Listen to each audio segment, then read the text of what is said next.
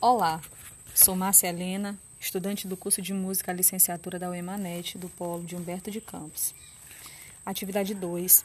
Visões analíticas e dialéticas da disciplina Etnomusicologia. A disciplina Etnomusicologia nos propõe uma bela análise no contexto cultural das diversas formas do fazer musical. E especialmente neste período em que vivemos, em pleno mês de junho, onde é aflorado no povo maranhense uma das suas maiores paixões, que são os festejos juninos. Nos falta esse contato direto com tais manifestações. Com base nos textos, Bumba Meu Boi e a simetria social e a construção ilusória da realidade, ressignificação e recontextualização do Bumba Meu Boi do Maranhão a partir da música. E também é, mencionar o vídeo do Walter de Jesus, colega de turma. Ao falar do meu boi do Maranhão, especialmente do sotaque de orquestra, traz uma certa emoção e encantamento, pois constitui-se uma base cultural local, na qual eu, como axixaense, recebi dos meus ancestrais. O segmento boi de orquestra, assim como os demais, é enriquecido pelas influências indígenas, europeias e africanas, representadas por personagens que contam uma história conflitante entre as três raças, sempre embaladas pelas toadas e muita dança. Isso que é bem mencionado no texto é a simetria, o meu boi e a simetria social.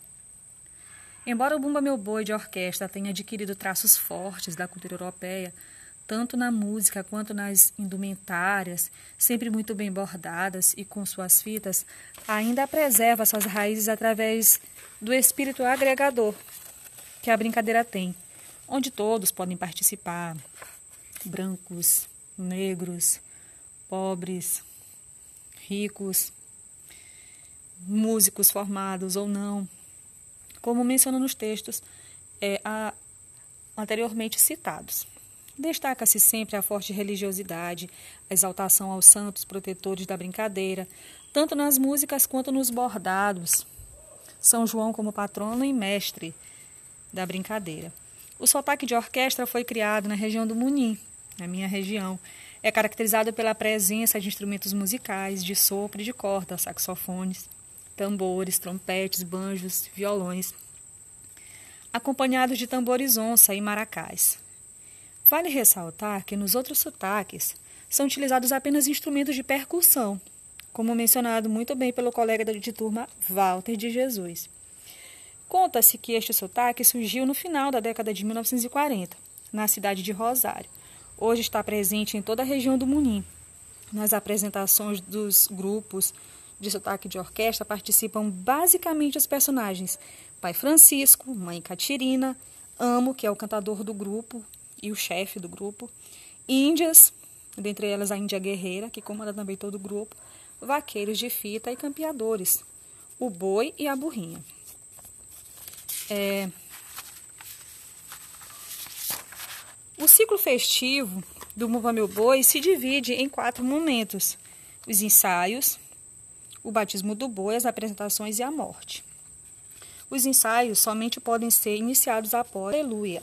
O batismo é o primeiro evento festivo do ano, realizado na véspera do dia de São João, dia 23 de junho. Geralmente são realizados em igrejas, onde o padre abençoa a brincadeira antes de iniciarem as apresentações. As apresentações se dão ao público.